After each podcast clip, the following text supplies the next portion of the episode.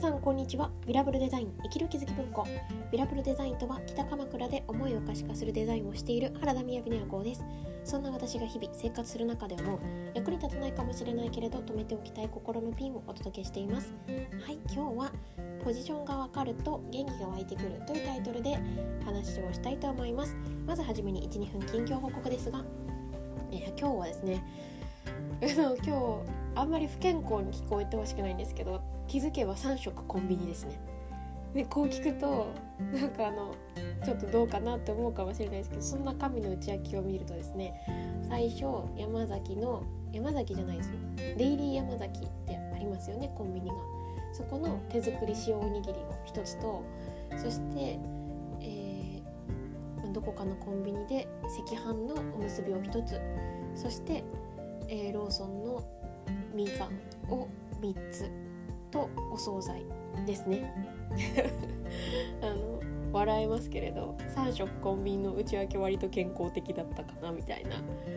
まあそんな感じでちょっと今日はバタバタしてましたね。朝から都内に行って。で今日赤坂見附に行ったんですよね。朝から。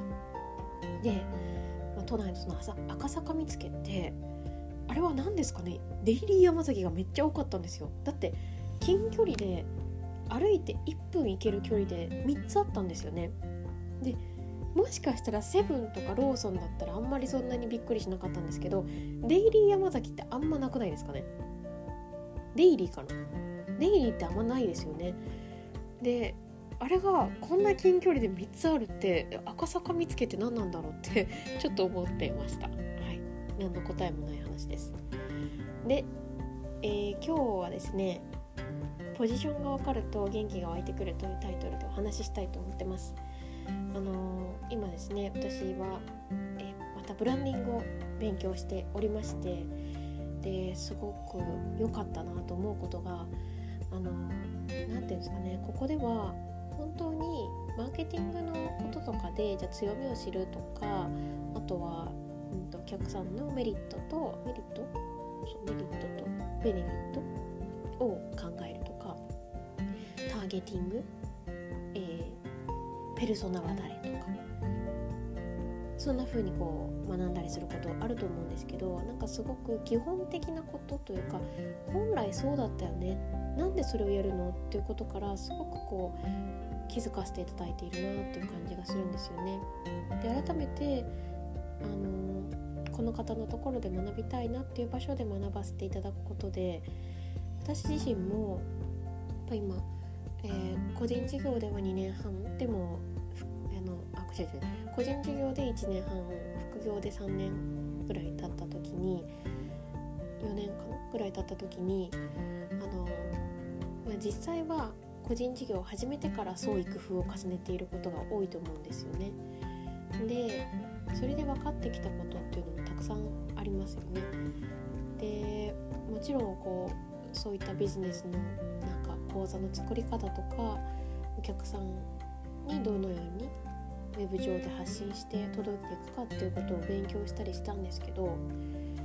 うんと今回すごくすっきりしたことが今の自分の状況をこうものすごく分かりやすく描写するポジションがよく分かったんですよね。つまりそれはよく言うポジショニングですよね。でポジショニングってなんかこうもちろんあのブルーオーシャンすぎるところニーズがないところ市場がないところにポジションしててもしょうがないわけででもがっつりかかぶさっててしまってもポジションが取れないわけですよね。なのでまあなんか皆さんさ仕事を考える時に屋号とか考えるかもしれないですけどその屋号ではなくって〇〇の〇〇な人だよねみたいなそういう仕事の住所みたいなことかなと私は思っているんですけれどでもそれを考えていくところいくことって自分のらしさを見つけるというか自分の自分がお客さんを得ていくためにそのポジションを取っていくっていうような感じで見ていた部分もあったなと思うんですよ。そこの市場はいけるんじゃないかみたいなやつですね。でも今回思ったことはこの市場とポジショニングをしっかり自分で確認できることでものすごくすっきりするっていうこのポジションがずれてる状態だったりあとは今回私はすごくよく分かったことは自分のターゲットの方っていう方が2層いらっしゃったことにもすごく気づいたんですよね。でそれがごっちゃになってしまってたからより分かりにくかったしでそれぞれについてポジションっていうことを持ってなかったのでなんかやれることがいろいろこう、まあ、自分で身につけた部分もあって掛け合わさった時にじゃあ一体何屋さんがメインなんだろうっていうことが分からなかったんですよね。でも今回その何屋さんかっていうことがまたよく分かってでもこれって別に分からなくなってしまったことネガティブなわけじゃなくってちょうどですねさっきあのコンサルの方と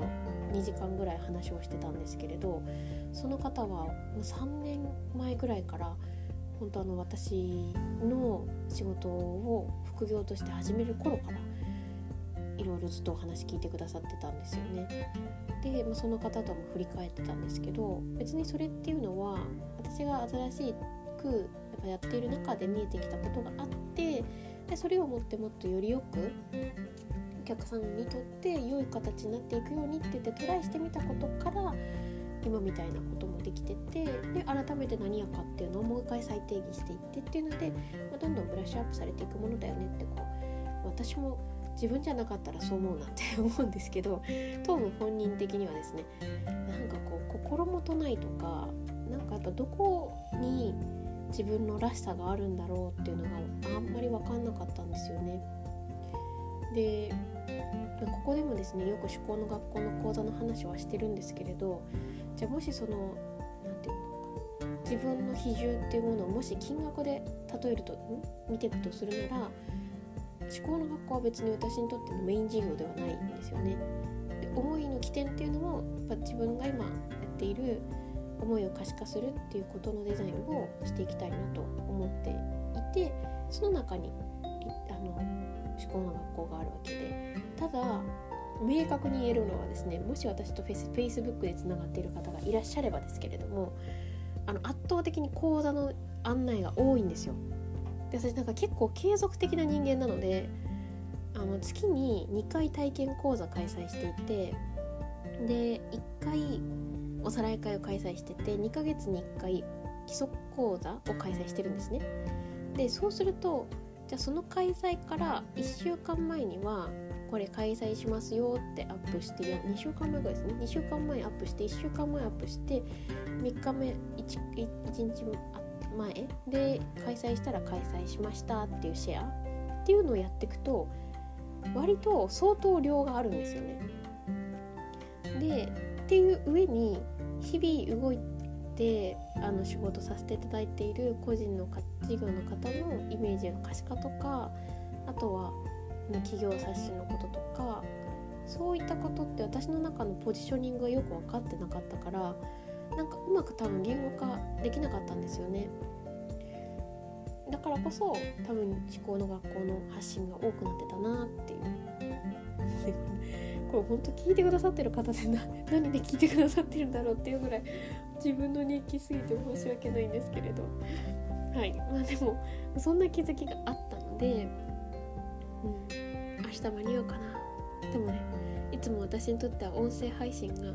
私の原点なんですよね。なのでもしもしかしたらちょっとタイトルを変えて、まあ、生きる気づき文庫は多分買わないと思うんですけど最初のメッセージちょっと変えて発信できるような感じになっていくかなと思ってます。いやすごいポジショニングって自分をすごいスッキリさせていくことなんだなと思いますなのでねなんか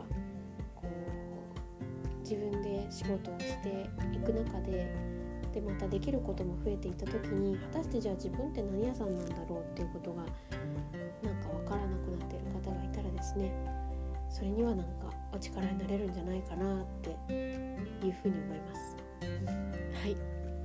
ということで今日も聞いていただいてありがとうございます。それでは皆さん良い一日をじゃないですね。良い夜をお過ごしください。バイバイ。